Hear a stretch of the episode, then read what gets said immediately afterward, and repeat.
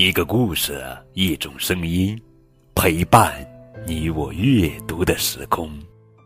亲爱的宝贝，这里是荔枝 FM 九五二零零九绘本故事台，我是高个子叔叔。愿我的声音陪伴你度过快乐每一天。更多交流与互动，可添加微信号 FM 九五二零零九。今天呀。高个叔叔要讲的绘本故事名字叫做《爸爸，我想你了》。作者是长谷川义史，文图，原度镜子翻译。静起，天国的爸爸，你还好吗？亲爱的爸爸，你离开后留下我和姐姐、妈妈三个人。我们仍然努力的活着。我和爸爸在一起的时间并不多，但那些珍贵的记忆常常浮现在我的脑海中。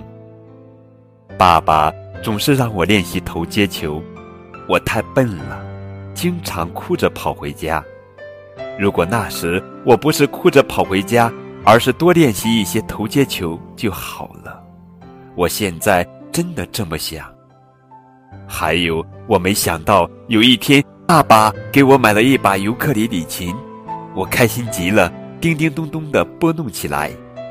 又过了一些日子，因为觉得好玩，我一圈一圈地转着琴弦，咔嚓一声，尤克里里琴碎了。我用强力胶拼命地粘呀粘呀，后来还把琴藏了起来。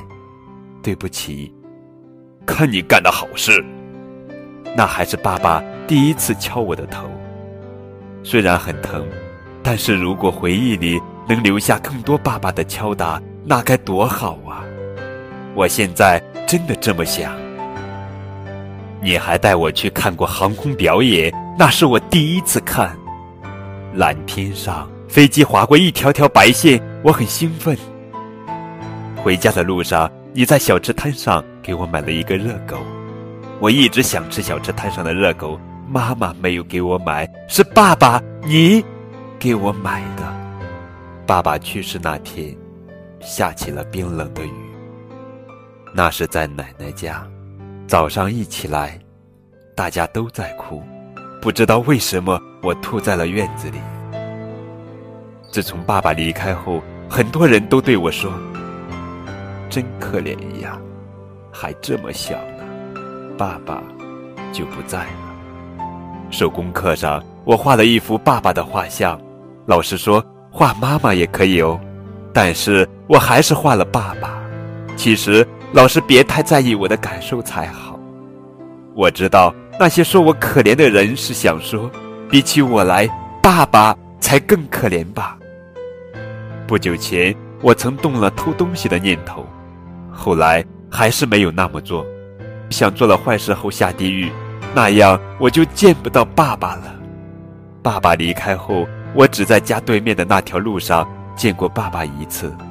爸爸对我说：“小子，还好吗？”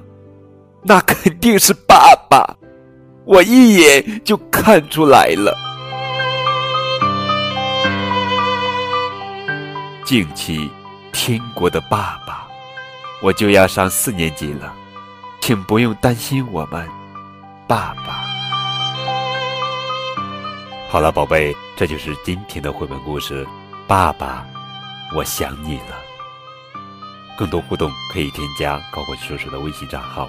感谢你们的收听。